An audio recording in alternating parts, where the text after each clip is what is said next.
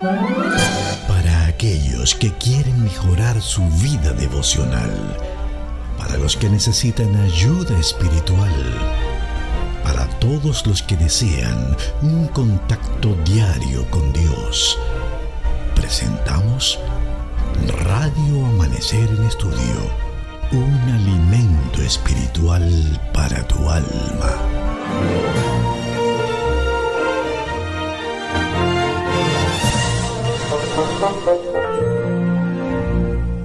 Saludamos con mucho cariño y aprecio a nuestros amables oyentes de Radio Amanecer en Estudio. Una vez más estamos con ustedes en la continuación del estudio de esta lección tan interesante para este trimestre número 3 del año 2021, Descanso en Cristo, escrito por Gerald y Chantal Klimble. Un interesantísimo estudio sobre el descanso y durante esta semana estamos estudiando la lección número 13 que lleva por título El Descanso Supremo y hoy martes 21 de septiembre estamos con esta lección Órdenes de Marcha. Nos sentimos muy complacidos de dar la bienvenida a nuestro querido hermano y amigo, el pastor Daniel Polanco. Muchas bendiciones, Pastor Domingo Guzmán. Qué alegría de verdad poder estar nuevamente aquí con todos nuestros hermanos y amigos en esta jornada, Pastor. Esta semana es una jornada extraordinaria. Hemos envuelto en el estudio de la última lección de este poderoso trimestre, el descanso en Dios, descanso en Cristo. y de verdad que cuando uno piensa en todo lo que hemos analizado en la palabra de Dios, nos damos cuenta que hemos crecido en el nombre de Jesús. Y mirando todo lo que son los acontecimientos finales en esta semana, nos envolvemos a entender que durante nuestra estadía en esta tierra, el Señor pretende que podamos tener descanso. El título Órdenes de Marcha eh, me recuerda mucho, pastor, una, unos conceptos que tomamos y asumimos ahí en la Asociación Dominicana del Sureste con los jóvenes, que eran los mandos de marcha. Y, uno como conquistador, como parte de esto, y quizá algún militar puede decir, oye, pero esto significa algo eh, que tiene que ver con el avanzar aún en medio de la guerra y la batalla. Esta orden de marcha la vamos a encontrar hoy en el libro de Apocalipsis capítulo 14. Y yo sé que nos vamos a gozar porque vamos a ver ese rol, pastor, que en la lección anterior usted destacaba, que le toca y que nos pertenece a nosotros como hijos de Dios, pero también vamos a destacar cuál es esa visión que tenemos que tener de esa marcha que tenemos que emprender y que ya estamos emprendiendo. Vamos a orar, vamos a pedir al Señor que nos guíe y que nos bendiga en el estudio de su palabra. Padre eterno, gracias te damos. Gracias por darnos la oportunidad tan maravillosa de poder estudiar tu santa y bendita palabra. Gracias porque durante todo este trimestre hemos visto tu mano poderosa.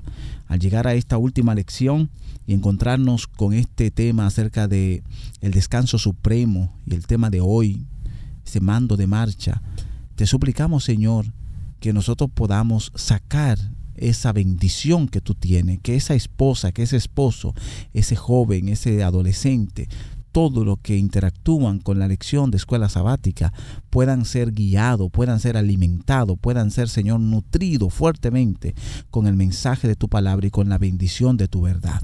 Te invitamos, Señor, a que el Espíritu Santo nos guíe a toda la verdad. En el nombre de Jesús. Amén, Señor. Amén. Bien, durante la lección pasada estuvimos analizando el rol, el rol que nos corresponde jugar y definitivamente los cristianos no estamos colocados en este tiempo simplemente para estar como simples espectadores. Puede ser que a nuestra mente llegue la idea, bueno, los acontecimientos finales están descritos en la profecía. Y como están descritos en la profecía, van a acontecer tal cual el Señor los presenta a través de su palabra. Así que, ¿qué podemos hacer nosotros? Esa puede ser tal vez la pregunta que usted se haga y que se hagan muchos a la luz de esta realidad que se presenta en la Biblia. Y cuando uno lo analiza de una forma eh, tranquila, tácita, así, uno dice, bueno, eh, no, no está lejos de la realidad eso, porque si ya está escrito que va a pasar, pues ¿qué puedo hacer yo? ¿Qué, diferencia estriba en que yo me involucre o no me involucre? ¿Qué importa lo que yo haga o deje de hacer? ¿Qué tan relevante puede ser mi rol, mi papel en medio de esto? Y la realidad es que precisamente Ese es el punto que nosotros estamos mirando en la lección de hoy. Sí importa. Y nosotros tenemos eh, una, un papel protagónico en los eventos finales, un papel protagónico. No estamos aquí como simples espectadores de, este drama eh, universal, somos parte del reparto no somos espectadores solamente, somos parte del reparto. El punto crucial aquí es que usted y yo somos los testigos de promesas que fueron hechas, de elementos que fueron presentados a favor nuestro y que nosotros no solamente podemos extender la mano y tomarlos, solamente eso no, nosotros tenemos un papel protagónico que jugar e incluso dentro del mismo plan el Señor previó el hecho de que usted y yo estuviésemos atentos a los mm, eventos finales, no para que nos atemoricen, pero sí para que nos sirvan de referencia para que podamos tomar medidas, para que podamos eh, cerrar brechas, organizar elementos que deben ser organizados en nuestra vida espiritual, ver qué aspectos yo debo cambiar. Y el punto, digamos, climático del mensaje de Apocalipsis radica en que entendamos que para el tiempo del fin el Señor vendría con el propósito de salvar a sus hijos, pero previamente prepararía a sus hijos para podérselos llevar. Y esa preparación evoca una responsabilidad espiritual. Hay un mensaje que dar, hay una expresión la cual debe ser presentada. Y ese mensaje lo vemos nosotros bien plasmado en Apocalipsis capítulo 14 qué mensaje tan poderoso Dios nos dejó en Apocalipsis capítulo 14. Bueno, pastor, nosotros somos adventistas, ¿no? Y en el nombre llevamos un gran compromiso. Así es. La expresión adventistas del séptimo día, pues es un nombre partido en dos funciones muy interesantes. Número uno, aquellos que están y creen en el advenimiento, en el segundo advenimiento de Cristo y que están para anunciar este advenimiento. Así es. Y número dos, el séptimo día, pues ya como nuestros amigos y hermanos conocen, también tiene que ver con aquellos que están comprometidos con guardar los mandamientos de Dios y ser guiados por el principio de la palabra de Dios. Ahora, el mensaje de la lección de hoy, pastor, tiene una parte doble, ¿no? Y es importante, muy interesante, porque es importante que podamos conocer nosotros como miembros de iglesia por qué la premura, por qué debemos ser rápidos en dar el anuncio? ¿Por qué tenemos que ser nosotros fieles en poder anunciar esto? Apocalipsis capítulo 14, como usted dice, nos va a enseñar esto. Y también para el amigo que esté escuchando, también tiene que preguntarse, pero ¿por qué es que los cristianos están tan apresurados? Porque la premura, que es la misma pregunta, desde una óptica, desde la persona que está observando, la persona que ve, la persona que está recibiendo el mensaje y el llamado. ¿Por qué los cristianos están tan, tan apresurados? ¿Por qué tantas campañas? ¿Por qué tantos llamados? ¿Por qué se insiste tanto en que Cristo viene pronto? Bueno, cuando conocemos el mensaje de Apocalipsis capítulo 14 y el mensaje de los tres ángeles nos, nos da una perspectiva de lo que nosotros conocemos como la verdad presente o el Evangelio eterno, que es el concepto que se usa en Apocalipsis capítulo 14, que es interesante que nosotros podamos tomarlo en cuenta. Vamos a leer, pastor. Yo creo que la invitación a leer tiene que ser para nosotros ahora, para conocer esta porción de la palabra de Dios. Como adventistas del séptimo día conocemos muy bien la porción de Apocalipsis capítulo 14, versículos 6 al 12, el mensaje de los tres ángeles, que ya eh, sabemos y hemos escuchado varias eh, personas que conocen el Apocalipsis que nos hablan acerca de que esto debe ser leído. Eh, el mensaje de los tres ángeles no es un mensaje uno detrás del otro. Es un mensaje continuo, es un mensaje que los tres mensajes son para la iglesia y que no se puede leer uno encima del otro porque es imposible, ¿verdad? Leerlo uno encima del otro, pero que deben ser tomados en cuenta al mismo tiempo los tres. A veces uno dice, no, cronológicamente, primero uno, después el otro y después el otro. no, es, un mensaje que, la mayoría piensa. Sí, es un mensaje que debe ser tomado en cuenta y que cada uno pues abarca una parte muy importante de los acontecimientos actuales. Apocalipsis capítulo 14, versículo 6 al 12, pastor. Dice lo siguiente, en medio del cielo vi volar otro ángel que tenía el Evangelio eterno para predicarlo a los habitantes de la tierra, a toda nación, tribu, lengua y pueblo. Y decía a gran voz, temed a Dios y dadle gloria, porque la hora de su juicio ha llegado. adorad a aquel que hizo el cielo y la tierra, el mar y las fuentes de las aguas. Otro ángel lo siguió diciendo, ha caído, ha caído Babilonia, la gran ciudad, porque ha hecho beber a todas las naciones del vino del furor de su fornicación. Y un tercer ángel los siguió diciendo a gran voz, si alguno adora a la bestia y a su imagen y recibe la marca en su frente o en su mano, él también beberá del vino de la ira de Dios que ha sido vaciado puro en el cáliz de su ira y será atormentado con fuego y azufre delante de de los santos ángeles y del Cordero. Fíjese, pastor, que la pregunta es, ¿qué se enseña aquí y qué debemos proclamar al mundo? ¿Y por qué este mensaje es de tanta urgencia? Apocalipsis, ya lo hemos visto y lo vimos en una lección anterior, es una visión, una panorámica que el Señor le da a Juan y que nos da también a nosotros, a la iglesia actual, de todo lo que acontecerá. Apocalipsis tomando directamente eh, la palabra y la revelación de Jesucristo nos presenta acontecimientos puntuales y llamados puntuales que son para nosotros importantes. Por eso Apocalipsis capítulo 14 envuelve un tema de advertencia, un tema de juicio y este tema de juicio está muy marcado en Apocalipsis capítulo 14 eh, contra aquel que adora la, imagen, que tiene la imagen de la bestia, que adora la bestia. Eh, todo este mensaje de juicio, lo que va a acontecer, está impregnado allí. Por lo tanto, la importancia de este capítulo, la importancia de este mensaje, es un mensaje de vida o muerte, pastor. Y así lo tenemos que mirar. Este mensaje final, donde tú y yo, querido hermano y amigo, somos parte, está envuelto en un mensaje final de vida muerte, de salvación o perdición. Por eso en la primera parte, pastor, habla acerca del Evangelio eterno. Cuando se nos está hablando en Apocalipsis 14, el primer ángel tiene en su mano el Evangelio eterno. Y el Evangelio eterno es el mismo, pastor, que en algún momento le presentó Felipe al etíope aquel hombre moreno que en el libro de los Hechos capítulo 8 van y, y, sentado allí en el carruaje leyendo y el hombre no entiende y dice que eh, él le habla acerca de Jesucristo desde el principio de las escrituras hasta el final. Jesús está presente en toda la escritura y ese evangelio eterno que nosotros conocemos como la verdad presente, que ha existido desde el huerto del Edén, inmediatamente el hombre pecó, este evangelio que habla acerca de Cristo como Salvador, el creador del mundo, de la tierra, quien tiene perdón y restauración para el mundo, es presentado como la primera parte de este concepto de el evangelio eterno, quien lo tiene en la mano aquel ángel y quien lo presenta. También el mismo ángel presenta que la hora de su juicio ha llegado, pastor. Y esto es sumamente importante. ¿Por qué es tan, tan eh, eh, importante dar este anuncio de manera urgente? Porque no está diciendo va a llegar.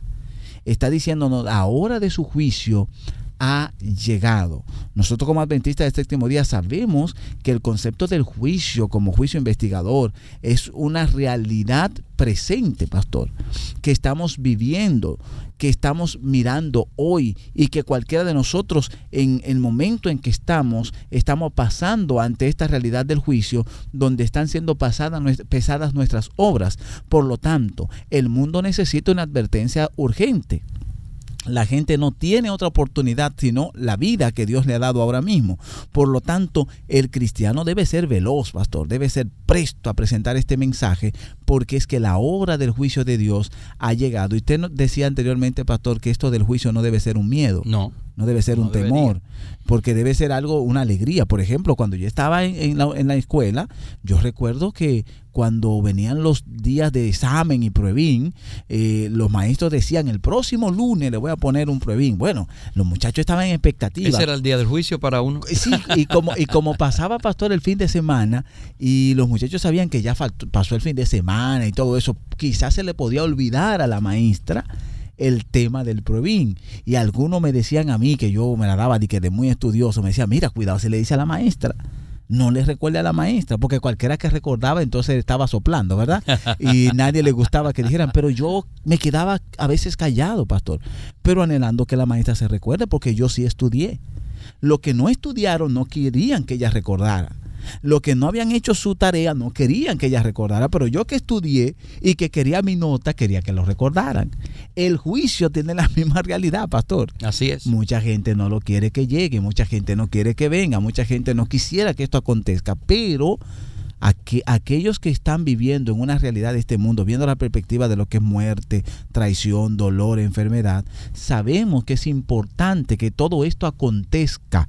Y por eso nosotros nos unimos a la voz de, de, Juan cuando dice en Apocalipsis, ven Señor Jesús. Así que en la perspectiva general tenemos dos cosas. El Evangelio eterno tenemos que la hora del juicio ha llegado y entonces también tenemos este llamado a adorar, adorar a aquel que hizo el cielo, la tierra, el mar y todo lo que en él hay. Hay un concepto interesante que se desprende del mensaje de los tres ángeles y que nosotros como adventistas del séptimo día eh, manejamos muy, muy atinadamente y, ojalá y que pudiera ser eh, transmitido ese mensaje. Vivimos una verdad presente. ¿Qué significa eso de verdad presente? Ese concepto tan especial que, se maneja bastante bien en el argot de la iglesia adventista. Bueno, para nosotros la verdad presente es la verdad que se está eh, presentando o, o predicando o llevando delante en el momento particular en el que vivimos. Y el mensaje de verdad presente que estamos nosotros experimentando hoy, ya lo mencionábamos en lecciones anteriores de esta misma semana, tiene que ver más allá de los simples acontecimientos que rodean al mundo en relación a los aspectos sociales, a los aspectos climáticos, a los, a los aspectos políticos.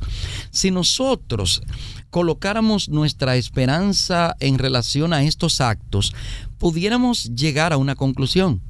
Toda la vida ha habido acontecimientos climáticos, toda la vida ha habido guerras y rumores de guerra, toda la vida ha habido conflictos políticos y sociales en el mundo. Por lo tanto, mi fe no puede estar anclada en los acontecimientos. Yo pienso de manera muy particular, y esto quisiera poder eh, transmitir de que es mi pensamiento, no necesariamente es lo que usted tiene que creer, que el Señor no nos va a desligar del presente en el que estamos. Por lo tanto, Él va a aprovechar ese presente para ir con nosotros y mostrarnos su plan, su mensaje a través de lo que estamos experimentando. Y por esa, por esa razón, en la lección de ayer, cuando hablábamos de Mateo 24, estábamos viendo cómo esos elementos que están en derredor de, de nosotros en cuanto al existir, representan un punto de referencia para nuestra fe.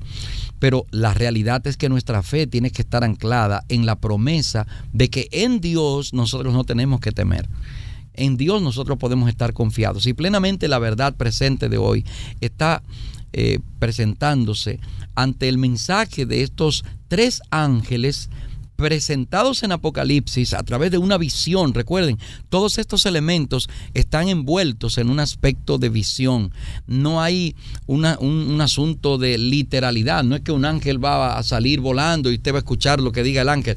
No, ahí nos está diciendo que habrá un mensaje, un mensaje con tres aristas importantes, tres aspectos importantes que deben ser tomados en cuenta de ese mensaje para el tiempo del fin. Y ese mensaje evoca la realidad de que el Evangelio sigue siendo la piedra angular existencial humana, el Evangelio, la buena nueva de que el hombre no está perdido, de que hay salvación, de que Cristo es el centro. También está presentado, tal como usted lo acaba de, plantear, pastor, el hecho de que nosotros estamos eh, conscientes de que hay una, una balanza que será pasada y yo tengo que entender que mis actos tienen consecuencias. Yo no puedo pretender ir por la vida creyendo que puedo hacer y deshacer y que nunca voy a tener consecuencias por lo que hago. Entonces, Dios desde el principio ha establecido eso, de que usted esté consciente de que hay consecuencias para sus acciones. Y ese es el juicio del que habla el Evangelio eterno, eh, perdón, el, el mensaje del tercer ángel o de los tres ángeles cuando menciona el juicio. Y definitivamente está el punto final. Usted tiene que ponerse del lado de alguien al final de la jornada. Usted tiene que definir con quién usted está. No existe en el aspecto espiritual la posibilidad de que usted esté en una posición neutral, de que hoy esté con uno y mañana con otro. No, señor. Usted tiene que definir su ideología, usted tiene que definir su filosofía, usted tiene que definir qué es lo que usted cree. Y nosotros, los que hemos creído en Jesucristo, estamos bien definidos en creer su palabra, su verdad, su mensaje, sus promesas y sobre todo esa esperanza que el Señor nos ha dejado en el descansar en Él como un elemento que será definitivamente lo más importante para nuestra existencia futura. Bueno, pastor, yo creo que esta perspectiva tan amplia acerca de el mensaje de los tres ángeles. En Apocalipsis 14 en los primeros dos ángeles que hemos visto más y hemos destacado porque nos va a dar la oportunidad la lección de hablar acerca de esto que usted dice pastor de que hay que tomar una posición y cómo lamentablemente no hay descanso para quienes adoran a la bestia y a su imagen. Y esto lo vamos a mirar más adelante, pero desde esta perspectiva, pastor, hay algo muy exclusivo. La palabra de Dios dice en Apocalipsis, aquí está la paciencia de los santos, los que guardan los mandamientos de Dios y tienen la fe de Jesús. El tema de la verdad presente no es un tema de exclusivismo que parta desde el punto de vista de un grupo, del punto de vista de una persona. Es exclusivo por el tiempo en que estamos viviendo y parte de la misma realidad. ¿Cuál es la realidad? El Evangelio eterno, que es ese Evangelio de aquel Cristo que quiere salvar a la humanidad y que en todo momento y en tiempos como estos, que son los tiempos finales, pastor, se marca bajo un concepto de urgencia porque ahora estamos delante de un juicio final. Es bueno que nosotros como iglesia nos envolvamos en conocer estos conceptos y abrazarlo. Nos duele, pastor, y nos entristece cuando hay personas que tomando este concepto se pone a un lado y tomando el concepto de la presente se pone y se antrichera en una idea, en una ideología y de pronto está distorsionando, ¿verdad? Y está haciendo exclusivismo. No, no, no, esta verdad, este evangelio eterno se nos ha sido dado y qué bueno que tenemos esta responsabilidad de levantar esta verdad que es a Cristo Jesús, el cual creó el cielo y la tierra. Vamos a leer allí Apocalipsis capítulo 14, versículo 11, pastor, y recordar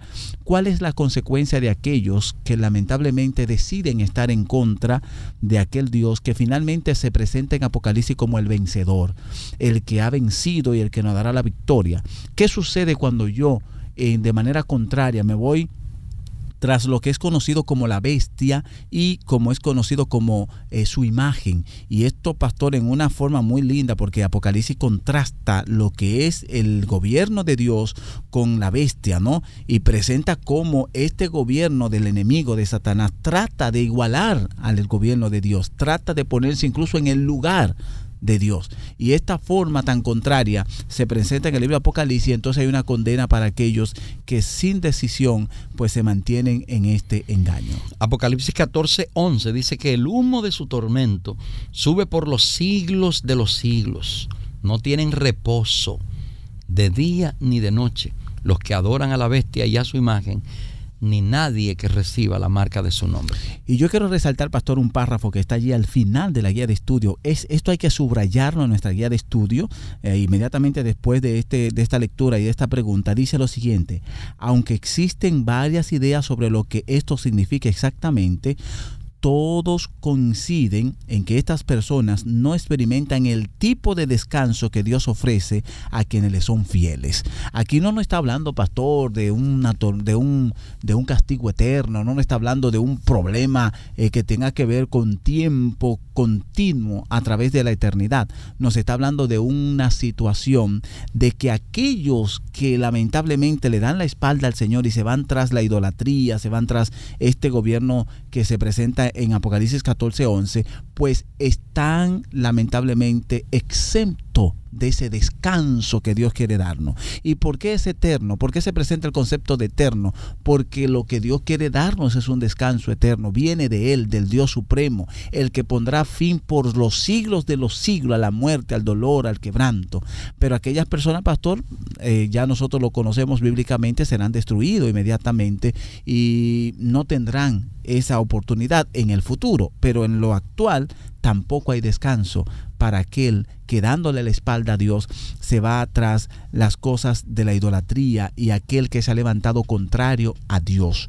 Eh, tenemos personas que quizás puedan ignorar que cuando nosotros estamos eh, tras otros dioses, tras otras corrientes, estamos buscando lo contrario a aquel que ha vencido y que muchas de estas corrientes, a veces hasta religiosas, se han levantado en contra de lo que la Biblia presenta como los que guardan los mandamientos de Dios y tienen la fe de Jesús y entonces juegan un papel al final del tiempo, pero es un papel inquisidor, es un papel eh, de aquellos que sin darse cuenta están persiguiendo al Señor tal cual estaba haciendo Saulo de Tarso hasta que Jesús lo confrontó. Así que estamos llamados nosotros hoy en día a ser ese pueblo, pastor, que tiene la urgencia de predicar el Evangelio sabiendo que cada vez que participamos en presentar el Evangelio, estamos sacando personas que pueden quedar condenadas eternamente y que nosotros hoy podemos traerlo a la vida eterna en Cristo Jesús a través del Evangelio eterno. Bien, Pastor Polanco, pienso que esta lección ha sido muy, muy relevante para nosotros y qué bueno poder eh, estudiarla y analizarla con nuestros amigos oyentes y esperamos que ellos también, todos los que nos escuchan, puedan tomar eh, en consideración los aspectos tan relevantes para nuestra vida espiritual que están eh, pues inmersos, sumergidos aquí en este estudio que hemos tenido. Estamos llegando a la parte final de nuestro programa del día de hoy y no queremos dejar de, de recordarles a ustedes que como cristianos que estamos viviendo en esta etapa final de la historia del mundo, tenemos una, una gran responsabilidad y es la de compartir estas enseñanzas, compartir estos elementos que hemos aprendido. La verdad presente debe ser compartida y en la medida en que nosotros la, la apreciemos así de manera individual, vamos a ver con mucho mayor amplitud la importancia de compartirla. Porque hay personas que tal vez usted pueda pensar, eh, lo, saben, ya ellos saben. No, no, mi querido, no, no se conforme con eso. Trate de que lo que usted sepa, lo breve que usted pueda conocer o lo mucho que usted pueda conocer, quien esté al lado suyo no sea un ignorante de esos temas. Debe conocerlos. Usted debe ser un canal para transmitir la verdad presente a otros. Pastor, entonces la orden de marcha es a avanzar. La orden de marcha es a predicar. la orden de marcha es a obedecer al que hizo los cielos y la tierra, a temer a Dios. Y esto tenemos que tomarlo como pueblo de Dios, orden de marcha, avancemos. En muchos de nosotros, pastor, quizás seamos perseguidos, quizás en los últimos días seamos cuestionados, pero la orden de marcha es que avancemos, porque si sufrimos aquí, reinaremos, allí. Si nosotros que estamos eh, en un concepto de luz, pastor, nos colocamos en las manos de Dios para predicar este evangelio, podemos dar mensajes de esperanza a mucha gente que está en tiniebla, mucha gente que necesita ser guiado, mucha gente que está andando a ciegas. Por eso como pueblo de Dios tenemos que levantarnos y recibir esta orden de marcha y avanzar. La orden de marcha es a ir y predicar el Evangelio. Yo estaré con vosotros todos los días hasta el fin del mundo. No es huir, pastor, es ir. Por lo tanto, esta es la orden de marcha que tenemos ahora y una orden muy bonita porque la presencia de Dios estará con nosotros. Vamos a orar al llegar a la parte final de nuestro espacio. Padre querido, te alabamos una vez más, te damos gracias. Qué bueno es conocer este mensaje poderoso ver la premura que tiene este mensaje, la importancia que tiene. Ayúdanos cada día, Señor, como hijos tuyos, a poder ser participantes activos en la proclamación del Evangelio eterno. Que podamos en ese eh, rol que nos toca jugar, hacer nuestro papel de una manera amplia y que tu amor y tu bondad nos acompañen en todo tiempo. Bendice a cada amigo oyente que nos ha acompañado durante esta semana y durante el día de hoy de forma especial. En el nombre de Jesús lo pedimos. Amén. Amén. Para aquellos que quieren mejorar su vida devocional, para los que necesitan ayuda espiritual, para todos los que desean un contacto diario con Dios, hemos presentado Radio Amanecer en Estudio un alimento espiritual para tu alma.